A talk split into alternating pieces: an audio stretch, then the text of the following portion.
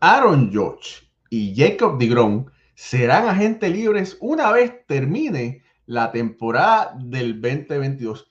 Y hay muchos rumores por ahí andando sobre eso y mucho más. Para todos ustedes y para todos los haters que dicen que esto es mentira, pendientes aquí en Béisbol ahora.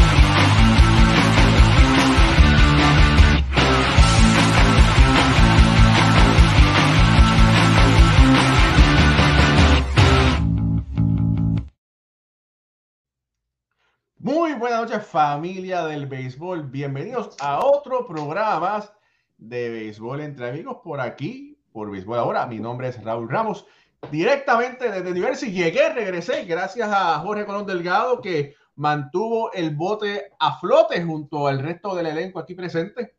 Eh, estamos ready para hablar de béisbol. No hablamos de béisbol el lunes pasado porque era día de fiesta eh, para algunos. Eh, pero estamos aquí. Mi nombre es Raúl Ramos, me acompaña Jorge Colón Delgado, historiador oficial de la Liga de Béisbol Profesional, Roberto Clemente, el mantenedor de Negro Ligas en Puerto Rico y también con su canal sobre historia de los jugadores de las Ligas Negras, Negro Ligas en Puerto Rico, búsquelo en YouTube y suscríbese. Ricardo Guibón, comentarista, escritor de béisbol directamente desde Caracas, Venezuela. Alfredo Ortiz, campeón mundial del béisbol de las pequeñas ligas de Puerto Rico y Ahí está, parece boxeador también. Y también comentarista y analista de este programa. Y Pucho Barrios, exjugador eh, del béisbol semiprofesional del béisbol AA de Puerto Rico, Puerto Rico y también eh, comentarista de Nunca Jugué Béisbol y también parte de la familia de aquí de Béisbol Ahora. Ahora sí, ya que todos están presentados y gracias a todos ustedes, todos los mensajes de decir, ¿cuándo vienen? ¿Van a salir el jueves? Sí, estamos aquí para hablar de los que nos apasiona. Bueno, antes que nada, ya empezaron por ahí los haters a decir que esto es mentira. Mira por ahí Ramón Blanco, eso es mentira, eso es falso. Eh, Aaron George nunca se pudiera poner una camisa de los Mets. Vamos a hablar sobre eso, vamos a hablar sobre eso. Y también lo de Jacob de Grom. Bueno, saludos por ahí. Ed Panas que está conectado. Jorge Caraballo dice buenas noches y saludos para todos los mejores en lo que hacen. Jorge, gracias por esas palabras benditas. De verdad que nos, nos enamoras con esas palabras. Feliz Ignacio Rivas dice saludos desde Orlando. Ahora que sí. Bueno, es de conocimiento público que Aaron Josh, el señor Aaron Josh, el señor Honron, el señor Cuadrangular, el señor Macanazo, va a ser agente libre. Eh, los Yankees, Brian Cashman, la familia Sembrene, no se ha podido poner de acuerdo con Josh. Y en este momento, una vez termine el out número 27 del, último partido de la Serie Mundial, Aaron Josh será agente libre. Y tendrá la oportunidad de negociar con el resto de los 29 equipos de grandes ligas. Lo que hace es que cualquier loco le ofrezca a su mamá, a su abuelita, el dinero de la capital, el dinero posiblemente en lo, en lo que produce bruto Venezuela o lo que sea, ¿verdad? Para tratar de llevarse a Aaron Josh para su equipo. De la misma forma, Jacob DeGrom, que todavía no ha lanzado una entrada, un lanzamiento en las grandes ligas, ya dijo que una vez termine la temporada, va a accionar su cláusula donde será agente libre, buscando el dinerito, ya que su compañero de equipo, Max Scherzer, está recibiendo sobre 42 millones de razones siendo el lanzador eh, mejor pagado, ¿verdad? En este momento. Eh, y bueno, y Jacob dice, bueno, yo también quiero maíz, me tienes que pagar, pero Jacob DeGrom está lesionado y todo sobre eso vamos a hablar sobre otras cositas. Ahora sí, ya hablé demasiado, pero antes que Ricardo Guigón me, me, me pique al frente. Aaron George, ¿tú crees en este momento que firme con los Yankees o no? Ricardo Guigón. Para mí sí va a firmar con los Yankees, definitivamente. Eh, para mí no hay ninguna, ninguna razón o, no existe una razón para que Aaron George parta a otro equipo. ¿Por qué? Por una razón en particular. Más allá de sentimientos, más allá de afición, Aaron George dejó muy claro antes de empezar la temporada, incluso una vez empezó la campaña, que esto es un negocio y que evidentemente va a buscar dinero. Cuando hablamos de esto, ¿qué equipos pudieran darle un contrato por encima de los 300 millones de dólares actualmente a Aaron George? Prácticamente ninguno. ¿Y por qué digo ninguno? Porque ya de por sí los Dodgers, que es un equipo de un mercado muy alto, tiene una nómina de las más altas en todo el béisbol. Los Mets de Nueva York, que pudiera ser el equipo quizás más disponible, porque evidentemente Steve Cohen se ha comportado de manera muy agresiva con respecto al mercado, pudiera entonces ser los Mets, pero ya los Mets tienen que ver si van a mantener o no a Jacob de Grom, que sí, va a activar la cláusula, pero puede haber el espacio para una nueva negociación. Y al mismo tiempo, los Mets eh, van a buscar probablemente a otros peloteros y tienen además jugadores dentro de las granjas. Hay muchas cosas por las cuales los Mets se tienen que preocupar antes de firmar a Aaron George. Ahora, yo no veo a un jugador como Aaron George buscando una oferta ya de por sí mayor a la que los Yankees le ofrecieron antes de empezar esta temporada. 213.5 millones de dólares por siete años para un pelotero que está con 30 años, que es eh, susceptible, o que susceptible no, que es vulnerable a lesiones. Sí, está demostrando que puede tener una temporada positiva. Lo hizo en el 2017, pero solamente cuando está sano. Entonces, ¿qué tanto más se le puede ofrecer a Aaron George en cualquier equipo de béisbol? Eso es lo que no sabemos. Y, creo que además es muy arriesgado de su parte decir, no, yo valgo 300 millones de dólares. Pero ¿por qué vales 300 millones de dólares? Porque te estás comparando con Juan Soto, que tiene 23 años. Te estás comparando con Ronald Acuña Jr., que tiene 24. Te estás comparando con quién? Esa es la pregunta, porque los contratos de grandes ligas se hacen por comparaciones. Le estás dando tanto dinero a este pelotero, yo tengo más o menos estos mismos números y en base a eso entonces trabajo. De hecho, por esa razón entonces es que estamos hablando de eh, Jacob de y, y Max Scherzer. Si lo vemos de esa manera, entonces no veo no, comparación. Jacob de por eso no veo una comparación posible de Aaron George con otro pelotero.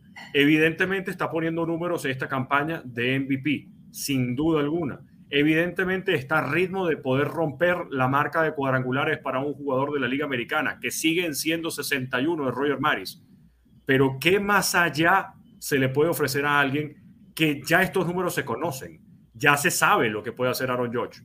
Creo que se queda con los Yankees, solo que no sé si esa oferta que pudieran hacerle ahora a los Yankees para que se mantenga en Nueva York sea superior a los 250 millones de dólares. 250. Bueno, mira, como tú dices, todos los puntos que dijiste son válidos.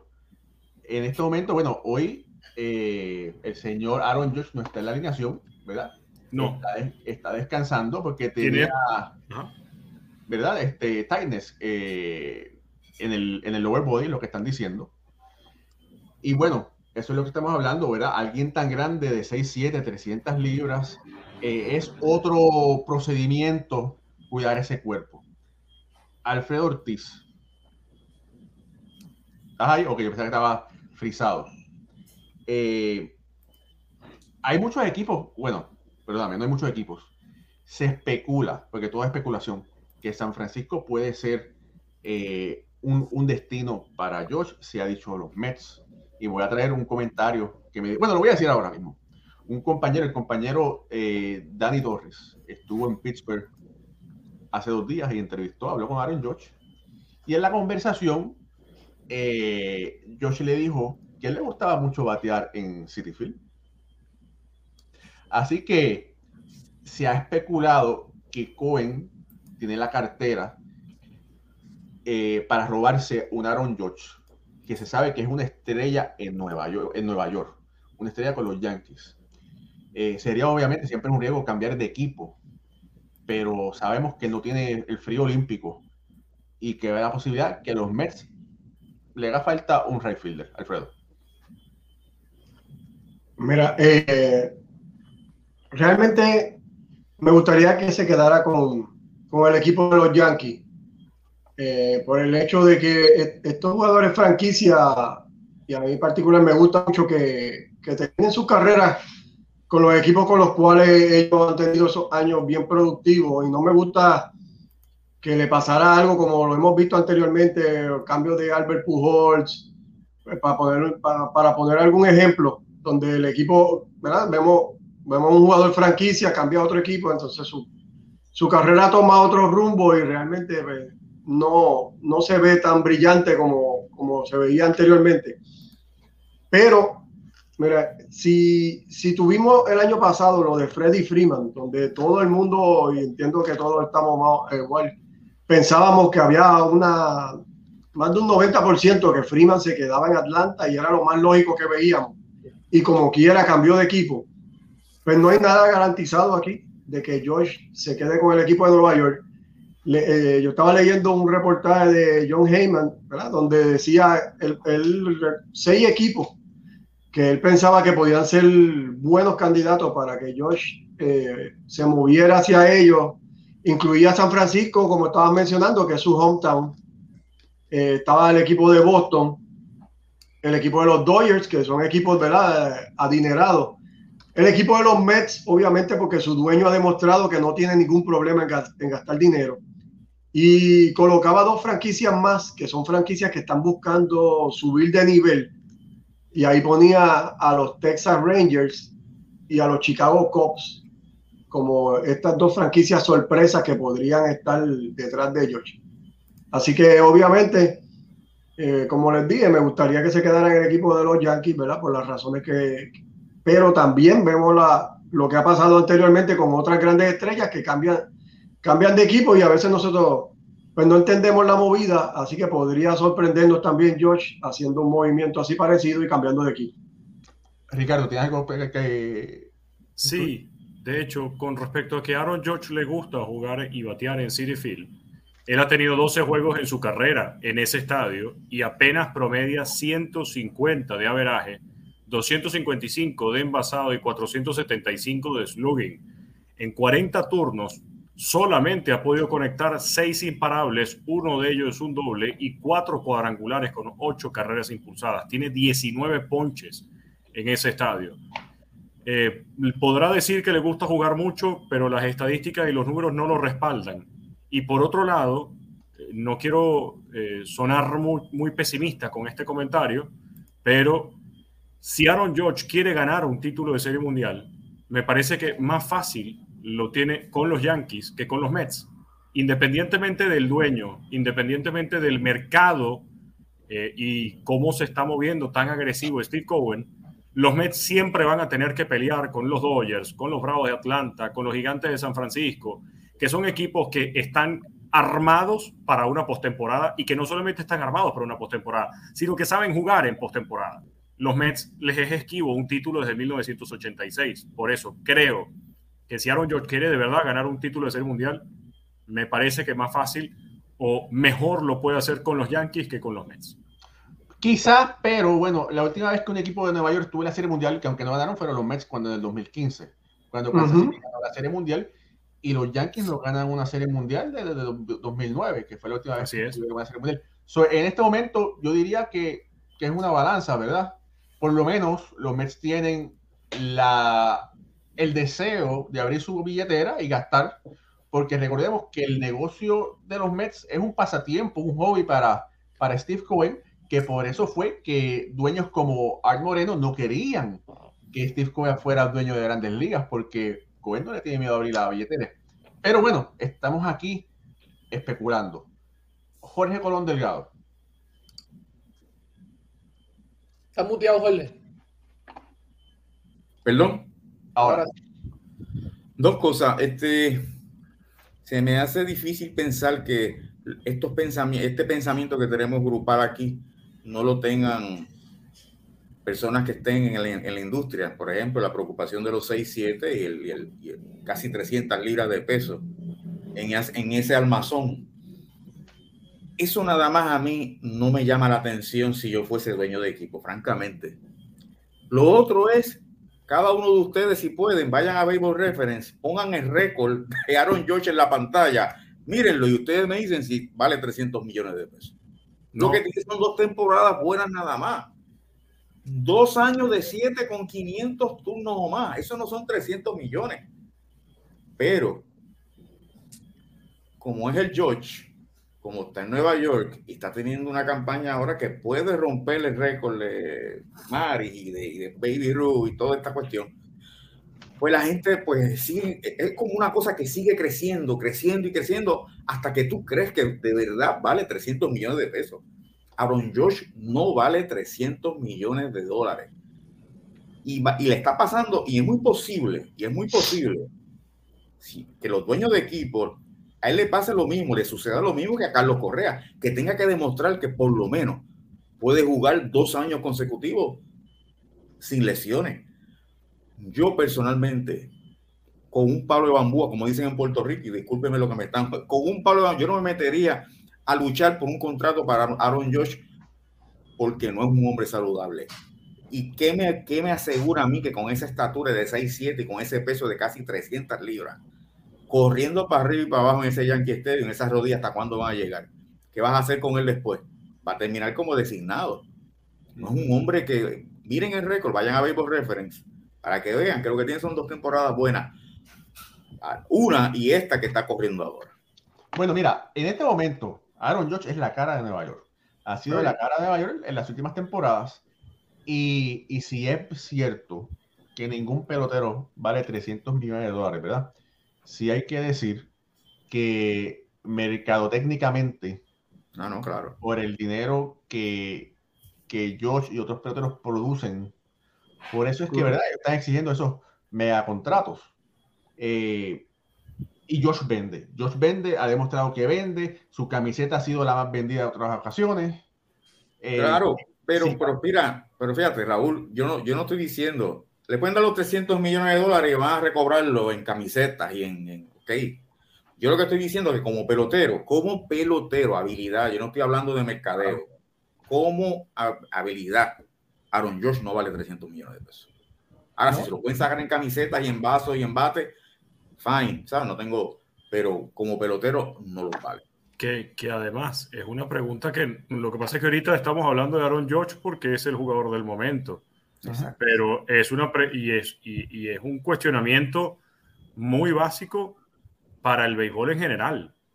Estamos viendo una, un, incremento en los sueldos de los peloteros, pero de manera exorbitante. Y yo no, yo de verdad me pregunto, ¿valen de verdad los peloteros esa cantidad de dinero? ¿Vale Fernando Tatís los 300 y tantos millones de dólares que le ofrecieron? Cuando ya este año está lesionado por además una irresponsabilidad con una moto en República Dominicana. Vale, cuando estábamos hablando de, Juan Soto, que si podía ser el primer jugador en, valer 400 millones o 500 millones de dólares, y resulta que esta temporada está bateando por debajo de 250. Y ni hablar de Shohei Otani, porque ¿cuánto vale Shohei Otani?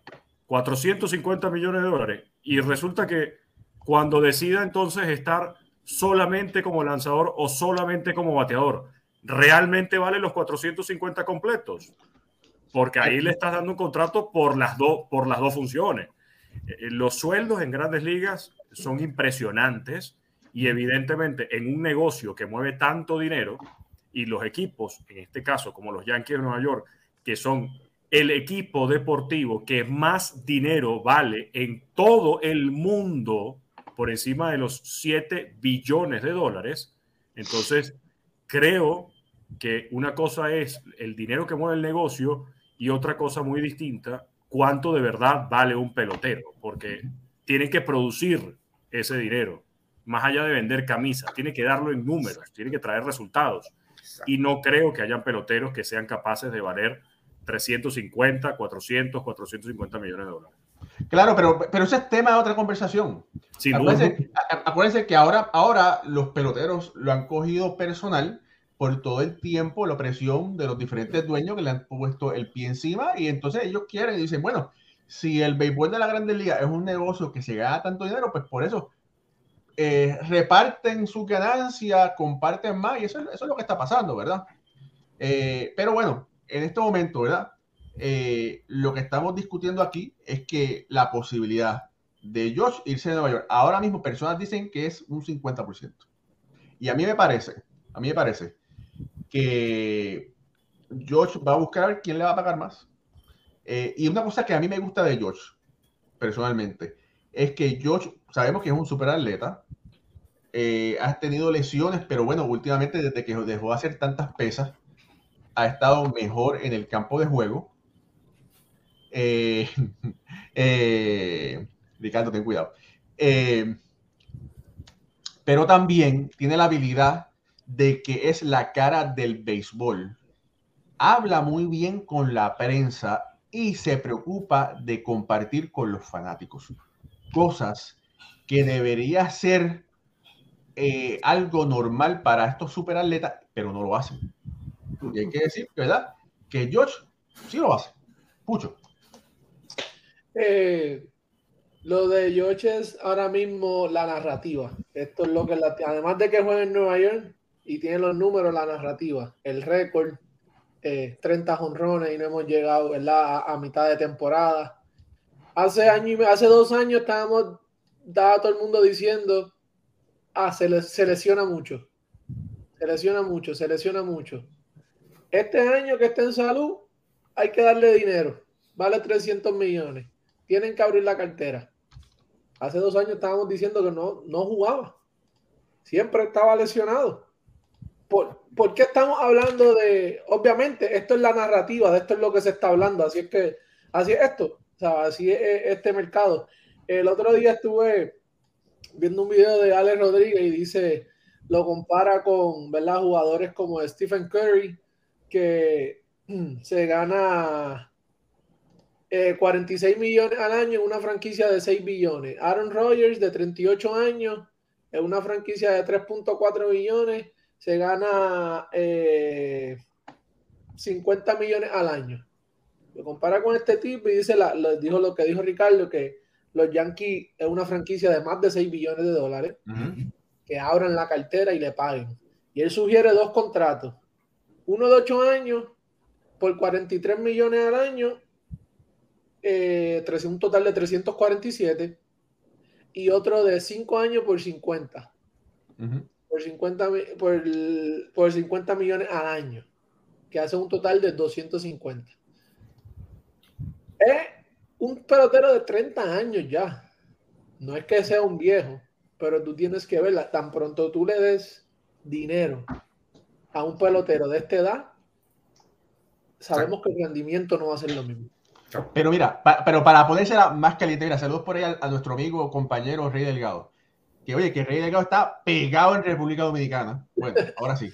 Mira, vamos a, vamos a mirar un poquito la tortilla. Y cuando digo eso, Jacob DeGrom no ha tirado una bola de grandes ligas en un año. Empezó a tirar en las menores, lució extremadamente bien, que es normal, eso es lo que se espera de Jacob DeGrom, pero Jacob DeGrom dijo que él iba a, a aplicar la cláusula que se convierte en agente libre estoy aquí suspirando, ¿verdad? Porque Jacob DeGrom, las habilidades que tiene cuando está bien de salud son sobrehumanas. Ahora, no le voy a preguntar a Jorge porque Jorge rápido va a decir que no. ¿Qué qué? ¿Qué te voy a preguntar? Bueno, ¿tú firmarías a, Jacob DeGrom por un contrato mayor a lo que tiene ahora? Pues ya lo sabía, por eso es que digo, no te voy a preguntar porque ya yo sé la contestación. Porque no es, no es un mal Scherzer búscate a Mark Scherzer. Ahí está la diferencia. Esos son, los, esos son los millonarios para mí. Mira, ahorita mencionaron a Alex Rodríguez. Cógete a Alex Rodríguez esas primeras siete temporadas. Y cuando tú miras esas siete temporadas, tú dices, diantre, un Ciore bateando sobre 30, sobre 100 honrones, guante de oro, 300. Esos son 300 millones. Aaron Josh y, y de Groom, es que no, es que no, por lo menos en el papel, en el papel no dicen nada. Míralo para que vean, mira ese, mira Poeta de Groom. Y esto es lo que, ah. esto es lo que estos tipos, ¿verdad? Cuando se sientan a negociar, los agentes y ¿verdad? los equipos, esto es lo que van a hablar. Eh, ellos no van, eh, pero yo no, no, no. ¿Qué tú has hecho? ¿Dónde estás? Tú faltaste aquí, tú no estuviste en estos juegos, ¿sabes? Mira, ¿sabes? todo eso ellos lo van a sacar porque obviamente van a, defender sus puntos para tratar de dar menos dinero. mira, mira, aquí están las, aquí están las estadísticas del último año. El año pasado tuvo 7 y 2 en 15 partidos. En el 2020, que fue la temporada acortada, tiró en 12, tiró 12 aperturas y tuvo 4 y 2. Recordemos que la columna de victorias y derrotas no se pueden ver, no se pueden apreciar en la carrera de Jacob DeGrom porque lamentablemente cuando él pichaba, por lo general los Mets no bateaban. Pero sí, las apariciones, ¿verdad? Ha, tirado en 27 encuentros en los últimos dos años. Eh, de verdad que. Ponta Ponta espérate, antes de que, antes, antes de que cambies a Chelsea. Mira, yo. E, este, este hombre es un talento bien raro en grandes ligas. Cuando tú tienes un talento como el de Jacob de Grom, principalmente lanzador, ¿verdad? Eh, se me hace bien difícil verlo salir del equipo de los Mets. Eh, eh, el, equipo de los Mets, este, este Suaz, sabemos que ha estado lesionado y todo lo que hemos dicho ya. Pero no lo veo, no lo veo yéndose a otro lado. Entiendo yo que Steve Cohen va a hacer lo, lo máximo que él pueda por, por, retenerlo, porque talentos como Jacob de Grom no vienen todos los días y no se encuentran a la vuelta de la esquina fácilmente. Y, en, este béisbol que estamos viviendo ahora, los lanzadores están, si, si era importante antes, en este momento es bien importante tener una rotación de lanzadores buena. Y, lamentablemente este hombre ha, estado castigado por las lesiones, pero no, no, lo veo saliendo del equipo de los Mets y yendo a otro, a, otro lugar. De verdad que pero, eh, me, a mí me gusta este pitcher. Eh, las lesiones lo han atacado, pero no lo veo saliendo del equipo de los Mets. Entiendo que se va a quedar ahí. Mira, yo creo que sí, yo creo que se puede ir porque no existe lealtad, pero no existe lealtad en ambas partes, ¿verdad? Y hay que, y hay que, todo es como antes, ¿verdad? Y si no existe lealtad, yo, yo veo a Jacob DeGrom saliendo del equipo de los Mets. Mira a Syndergaard, Syndergaard se fue, se fue a California, ¿verdad? Yo pensaba, yo pensaba que Syndergaard se iba a quedar y no se quedó y se buscó el que le diera más dinero. Ahora, ellos son, ese es su trabajo. Si ellos encuentran que un equipo le ofrezca más, bueno, ellos tienen que considerarlo y, posiblemente eh, aceptarlo. Mira, sea como Jonathan Martínez. Jonathan dice: Saludos para todos, por fin los veo un jueves. Estoy de vacaciones y aquí presente con los que saben. Jonathan, gracias. Lo que pasa es que Jonathan lo ve diferido. Así que sea como Jonathan, que aunque esté de vacaciones, tiene que sacar el chance y nos, y nos mira. Eh, nos mira. Familia, esto es Béisbol ahora. Suscríbase a nuestro canal. Denos like, regálenos un, regálenos un like para poderle darle una pela al logaritmo de YouTube y de Facebook. Y de paso, denle share para que nos ayude a seguir creciendo. Eh, Ricardo Gibón, si tú fueras gerente general, ¿firmarías a Digrom? ¿Sí o no? Sí pero por supuesto. O sea, De Grom está disponible en el mercado y lo voy a buscar a su casa si quiere. Es más, haría como George Steinbrenner con, con Reggie Jackson. Me quedo en la recepción del hotel, duermo en la recepción del hotel hasta que el señor Reggie decida bajar de su cuarto y ahí lo espero para poder tomarme un café, invitarlo a almorzar, a comer y si quiere le doy un Rolls Royce y un Rolex. Así, así de claro. O, sea que estuvieses dispuesto a ofrecerle 30 millones por temporada a un lanzador que posiblemente te va a dar 15 aperturas. Pero es que ya va, ya de por sí, en estos momentos, el salario de Jacob de Grom son 35.5 millones de dólares al año. Lo que pasa es que llegó un señor Max Scherzer a cobrar 8 milloncitos más. O 7 millones más y dice, no, ya va. Yo soy aquí la, la cara de la rotación, estoy desde que debuté en grandes ligas, me he mantenido firme con este equipo porque salió Steven Matz, salió Noah Syndergaard, me quedé yo, debería ganar yo más dinero que él.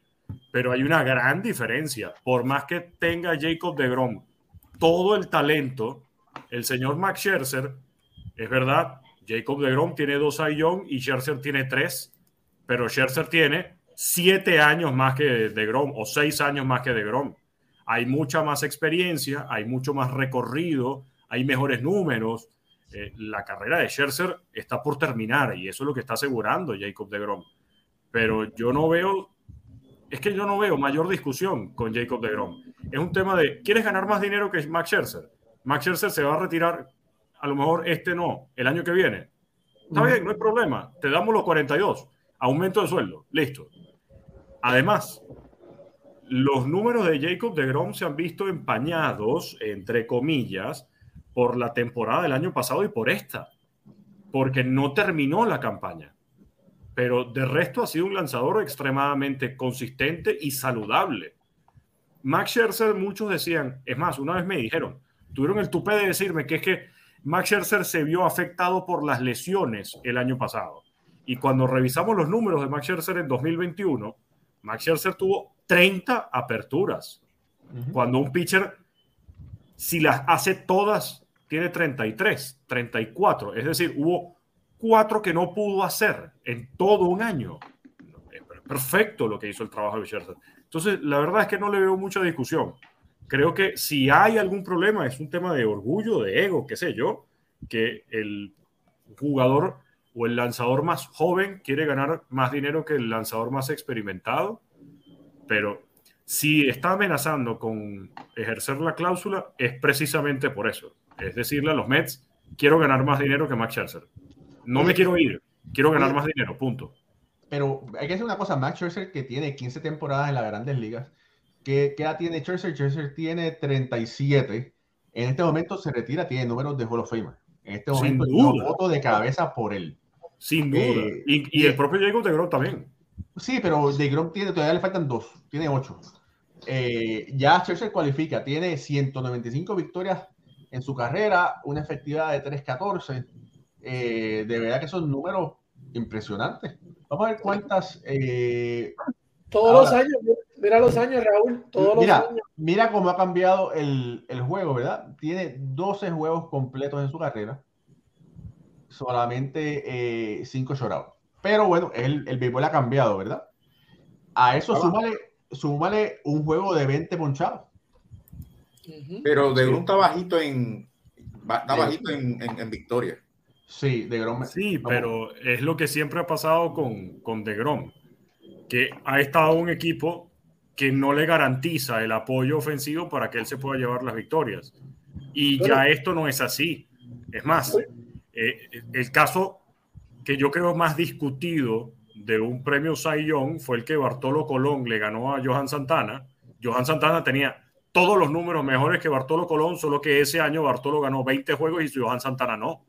Hoy en día, para la votación del premio Sayón, el registro de ganados y perdidos ni se toma en consideración.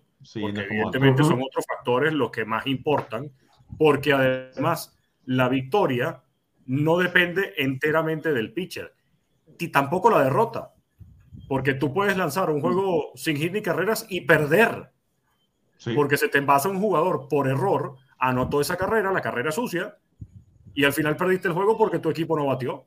Bueno, la, la, la, línea de, de, victoria y derrota es una estadística que es un poco sobrevalorada porque hay lanzadores que lanzan muy bien y como tú dices, eh, no, no, mira el caso de Jacob Tigrón, que este es el caso de Jacob Tigrón, pero si vemos aquí las estadísticas, ¿verdad? Por lo menos, si vemos eh, el fit Óyeme, un fit de por vida de 264. Eh, eh, un whip de 1.011 de por vida. Eso es una barbaridad. Sí. Eh, de verdad que son números impresionantísimos para, para Jacob Grom.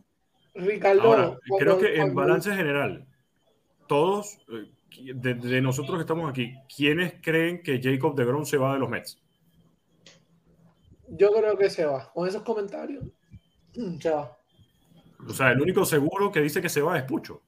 Los Para otros mí cuatro, Yo, yo, yo tengo hasta 50. Si él está diciendo eso, de que él, él No. quiere dinero, eh, no creo que Steve Cohen lo deje irse, pero él está dispuesto a irse si no le dan el, Oh, sí. él, él se va a ir, ¿sabes? Él está con la mentalidad de, esa mentalidad es de, si no me da chavo me voy. Y el otro día, Sergio probó un poco, ya me quedé ronco de momento, eh, son los probó, probó de la misma medicina de DeGrom en su regreso. Seis entradas, 11 ponches. No ganó el juego, lo dejó 0 a 0 y perdieron. Eh, Sí. eh, es la costumbre, es lo que está acostumbrado DeGrom todo el tiempo. Mira, por ahí saludo a María López, la madrina de Béisbol Ahora. Saludos por ahí. Y, y José Esteve dice, De Grom debería ser un Yankee. Bueno, recuérdense que hace varios años atrás hubo un cambio propuesto donde Gary Sánchez iba para los Yankees, para, para los Mets, y los Mets enviaban a Jacob DeGrom a los Yankees, pero los Yankees dijeron, no, Gary Sánchez, vamos a ganar con, Gary Sánchez.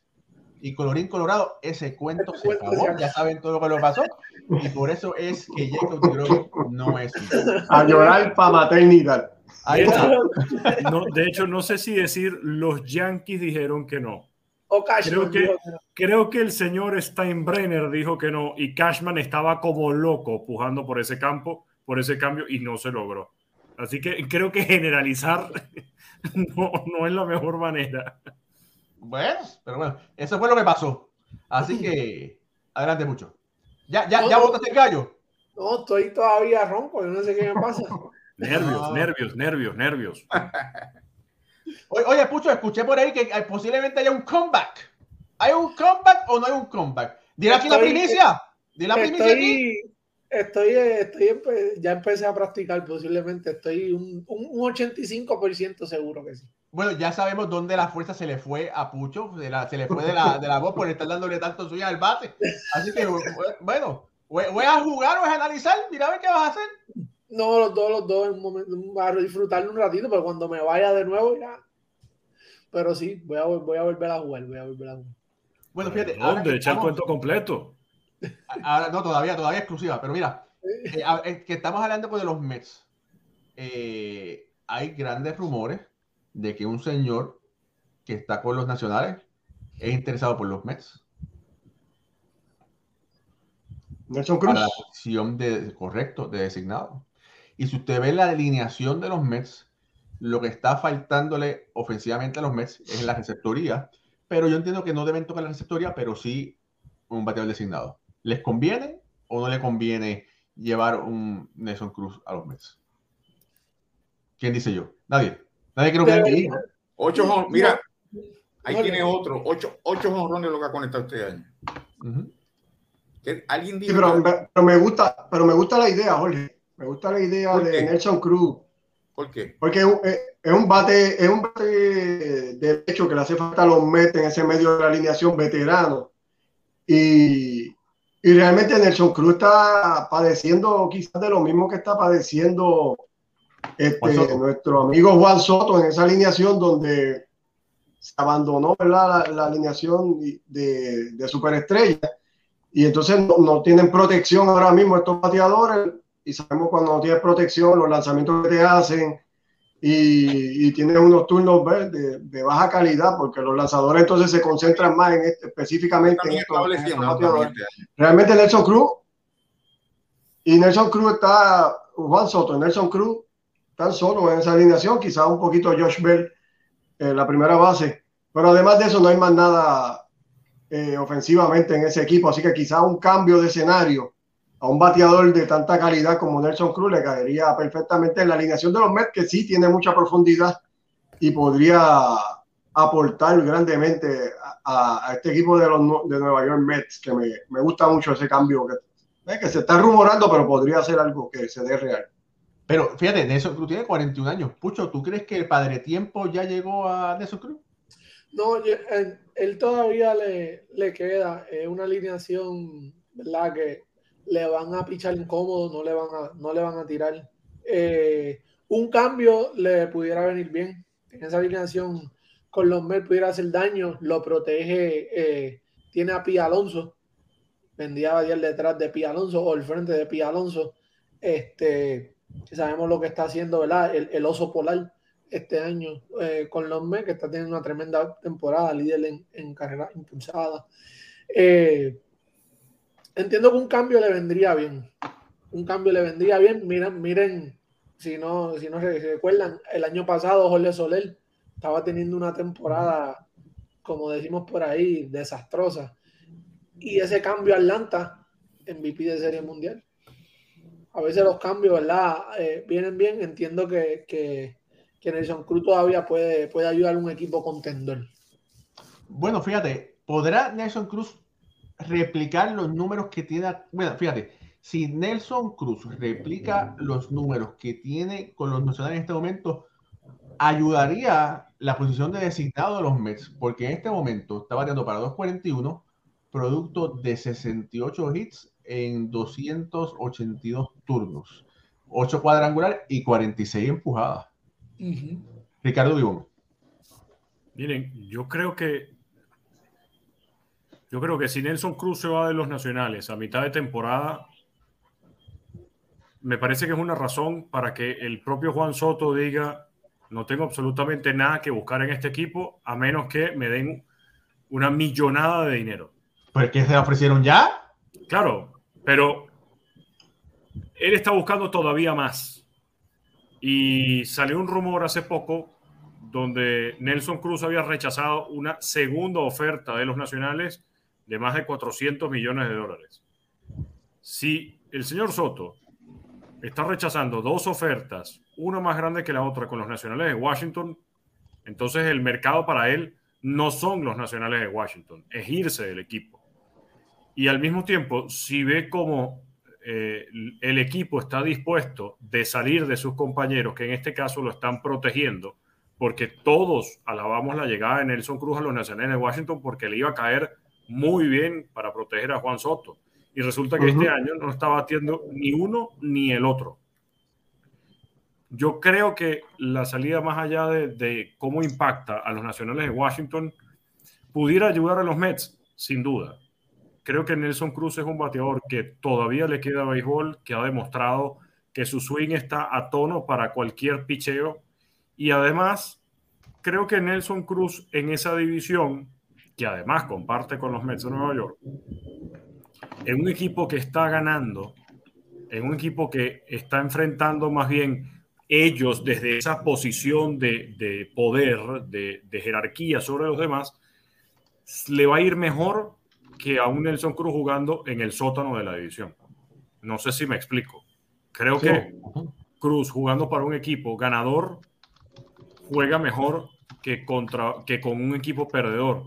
Y el año pasado con Tampa lo hizo de la misma manera llegó a Tampa y siguió bateando. Entonces, me parece que ayuda a los Mets y, me parece además que no tanto que es un bateador de jerarquía que le hace falta a la alineación, pero, pero sí ese punto medio para proteger a los más jóvenes y a los de contacto. O sea, balancea a la estructura de, de Box Walter. Bueno, mira, en este momento los Mets de Nueva York están acabando con el picheo de los Marlins. Están ganando 10 a 0 en la séptima entrada. Mira, y Stelly Marte, que está jugando muy bien, se ha ido de 4-3. Lindor finalmente metió un hit después de ayer 5-0. Eh, eh, Williams, sorpresivamente, siete entradas, permitió dos hits. Eh, de verdad que ha sido. Mira, y Canham, que vino desde Oakland, ha hecho una labor monumental, ha lucido extremadamente bien y dice que le encanta Nueva York. Yo tuve la oportunidad de hablar con él y, y él dijo que él no pensaba venir a Nueva York, pero el cortejo fue tan grande que fueron allá, los volaron, se montaron tan interesados por él junto a su esposa que por eso fue que decidieron venir a Nueva York y bueno, de verdad que ha sido una de las mejores contrataciones esta temporada para cualquier equipo. Sí, el que no ha, donde ellos no, los no han tenido mucho, mucha producción en la receptoría, con James McCann, eh, no la no le ha ido, no han tenido este, ¿verdad? lo que se esperaba. Por eso estamos viendo lo subieron ya a Francisco Álvarez a la AAA. so, posiblemente esa es una de las cosas que se estaba rumorando que pudiéramos verlo en la posición, ayudar en esa posición de DH. La cosa es que uno, ¿cómo tú le vas a dar una, una plaza de designado a un joven, ¿verdad? Como un prospecto como Francisco Álvarez en un equipo contendor un campeonato, la presión, eh, hay muchas cosas y por eso se están, están moviendo y están buscando toda esa. Yo, yo personalmente, yo me trato, Francisco Álvarez tiene 20 años. Todavía, no, todavía no puede tomarse una cerveza en Estados Unidos ni en Puerto Rico, ¿verdad? Yo lo dejaría tranquilo ahora mismo en AAA, ¿verdad? Yo también. Y, y dejaría utilizar el modelo que tiene Houston, que dice, bueno, mira, Machete Maldonado no batea, pero fildea muy bien. Eh, ha hecho un, trabajo aceptable, Nido ha hecho un trabajo aceptable detrás del plato. Y trataría de hacerle un upgrade, de mejorar la ofensiva por medio del designado. Mira, y McCann no. McCann ha producido lo que, lo que, lo que puede producir. McCann es un bateador de 2.40. Y si tú ves los números, ha producido 2.30. Esta temporada está batiendo punto de bicicleta, 185 eh, pero nunca había, en su, en su carrera, nunca había eh, cachado más de 118 juegos. El año pasado cachó 121, pero más de eso no. Así que este año estuvo lesionado gran cantidad de tiempo, no va a pasar eh, los 121 partidos. Así que está, está produciendo lo que yo esperaba, por lo menos. Ahora, todavía me le quedan dos años más hay que ver si el año que viene Álvarez está ready. Yo creo que todavía hay que dejarlo un año completo en AAA. Sería con 21 añitos, ¿verdad? Y ese caballete con 21 años, de la forma que batea, fildea muy bien. Eh, de verdad que eso va a ser un asset grandísimo para los Mets de Nueva York en, tiempo venidero. Y Ricardo, él, él es tu compatriota. Así es. De hecho, desde que fue seleccionado y después de que fue firmado y, ha estado en las ligas menores con los Mets, se habla mucho de Francisco Álvarez, se habla mucho por encima de, de Eduardo Olivares, que ya debutó en grandes ligas y que comparte la receptoría con Salvador Pérez en los Mets, en los, eh, los Reales de Kansas City. Eh, el trabajo de Francisco Álvarez y lo rápido que lo han ido subiendo en las filiales de, los Mets ha sido impresionante incluso estaban, eh, creo que fue Joel Sherman, el que dio la noticia de que lo habían subido a, a AA y que estaba avanzando en, los Mets a AAA, daba a entender que podía abrirse la puerta para que debute en grandes ligas este año. Si debuta en grandes ligas, pudiera hacerlo quizás al finalizar de la temporada, en el mes de septiembre, eh, ya incluso después de la segunda quincena del mes de septiembre, porque hacerlo antes no tiene mucho sentido, pero, pero definitivamente el, gran trabajo y todo lo que está demostrando Francisco es impresionante y ojalá pueda replicarlo en su carrera de grandes ligas. Mire, cambiando el tema, porque nos, queda poco tiempo, ¿verdad? Hoy eh, la Federación de Béisbol de Puerto Rico nombró a Eduardo Pérez gerente general del conjunto boricua, ahora es de Eduardo Pérez, identificar y contratar un manager, un dirigente, el mandamás del equipo. Eh, hay muchos nombres rodando. Está el nombre de Ayer Bolina, está el nombre de Ramón Vázquez, está el nombre de Juan Igor González, está el nombre de Sandy Alomar. Yo, como fanático, soy fanático de, de Juan González. Ha hecho una muy buena labor en el béisbol aficionado de Puerto Rico. Ha ganado medalla de oro en Panamericano y Centroamericano, pero eso ha sido en torneos, ¿verdad? Y sí, el WBC es un torneo, pero hay unas reglas eh, que hay que seguir. No sé si Juan González es la persona adecuada para ser el dirigente quizás en el WBC. Eh, hay que seguir 50 o sea, normas, conteos, especificaciones de grandes ligas. Hay que tener mucho cuidado, ¿verdad? Me parece y eso, ¿verdad? De estarlo razonando, que la mejor persona para eso es Sandy Alomar, hijo. Y por ahí está mi esposa, eh, conectada. Gracias, mi amor, por, por, el apoyo. Está conectada por ahí. Cariño por ahí. Eh, para mí. Te están vigilando. me tienes así, ya tú sabes. A ver que no me una base. mi vida, te amo. Ok. Ahora, ¿verdad? Para mí, a mí me gustaría Sandy Alomar. Tienes que, tienen que tienen que coger un, ¡Mata el gallo ese! No sé qué va. a Sandy Alomar. Sí, alguien a Carlos Beltrán, Carlos Beltrán, a Yadiel Molina, a Igor González. Creo que, inclusive, creo que el trabajo de Yadier va a depender de lo que haga con, con los navegantes del Magallanes aquí en Venezuela porque evidentemente eh, empezar a, a manallar a tu selección, a tu país en el clásico mundial es un riesgo que, que ninguna, que ninguna federación quiere correr. Y, creo que el trabajo para Yadier depende de lo que haga aquí, pero no evidentemente ya va a haber un manager escogido para el clásico mundial antes de que comience la campaña de la Liga Venezolana de Béisbol. Ahora, yo no, yo no había oído el nombre de Sandy Alomar Jr hasta que Raúl lo mencionó, pero de todo, el más capacitado, ha ido a yo no sé cuántas entrevistas, ha sido considerado para varios puestos de dirigente en las grandes ligas, está en las grandes ligas, o sea que yo creo que el, más capacitado es Sandy Alomar Jr. Y sí, no, y tenemos que estar claros. Francona estuvo, estuvo fuera. ¿Quién? Y, ha dirigido en sí, ligas cuando Terry Francona estuvo fuera. Es el más carretera que tiene. No, y no va, realmente el dirigente que escoja Puerto Rico no es que va a estar solo, ¿verdad? Se va, se va a rodear, obviamente, de un elenco de coaches de, de alto nivel que, que, va a estar, tener bastante ayuda para tomar decisiones y, y enfrentar esos momentos así como importantes durante el juego.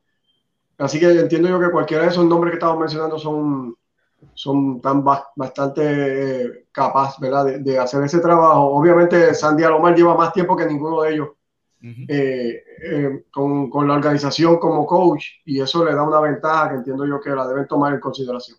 Mira, y, y por, ahí, por, ahí, dicen, han dejado fuera a Lino Rivera. No, Lino Rivera lo hemos mencionado, es merecedor también de dirigir el equipo de Puerto Rico, pero en el WC hay reglas donde dice que un lanzador no puede lanzar, ejemplo, en juegos seguidos. las grandes ligas, los equipos no lo autorizan, ¿verdad?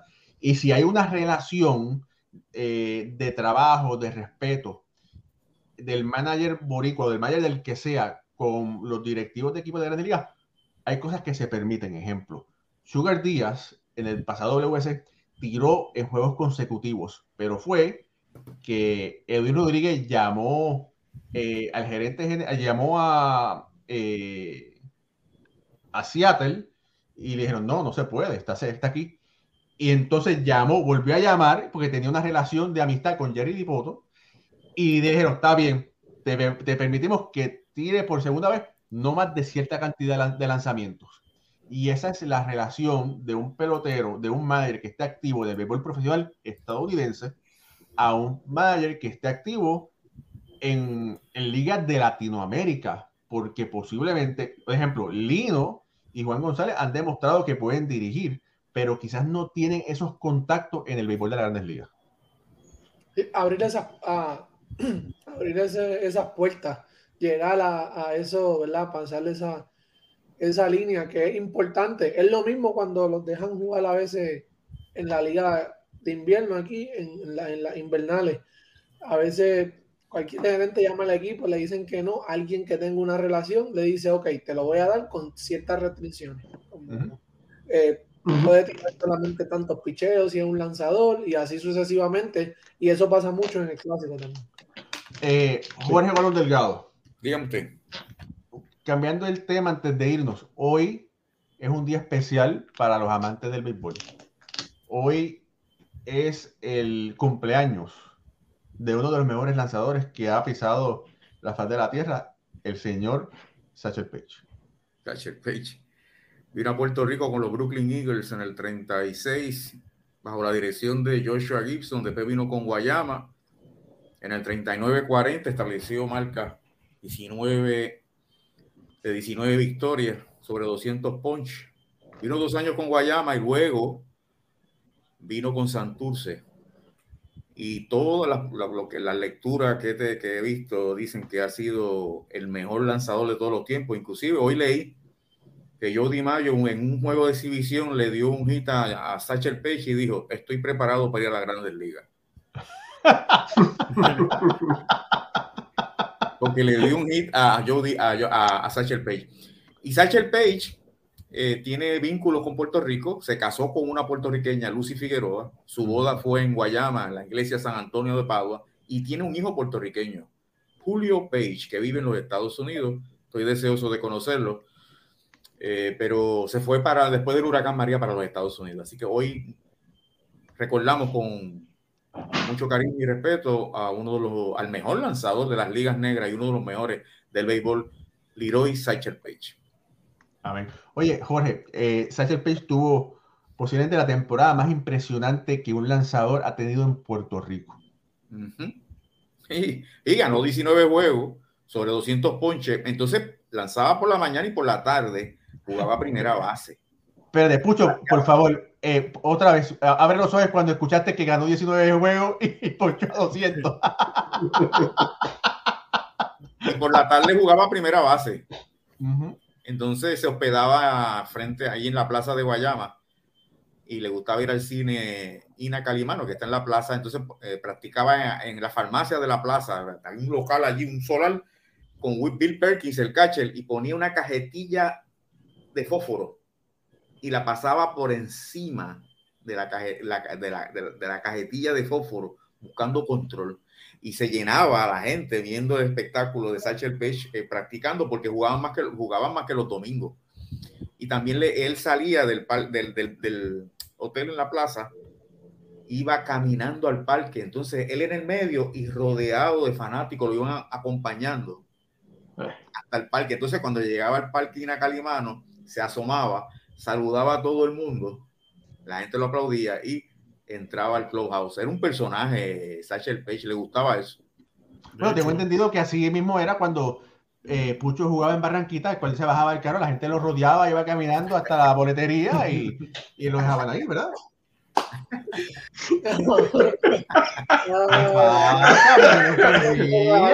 Eso que no, esto es un programa serio. Estuvo serio, estuvo serio los últimos dos programas. Y tuve que regresar, me dieron, Raúl, hace falta. Pero sí, este, qué bueno que lo traíste a colación lo de Satchel Page.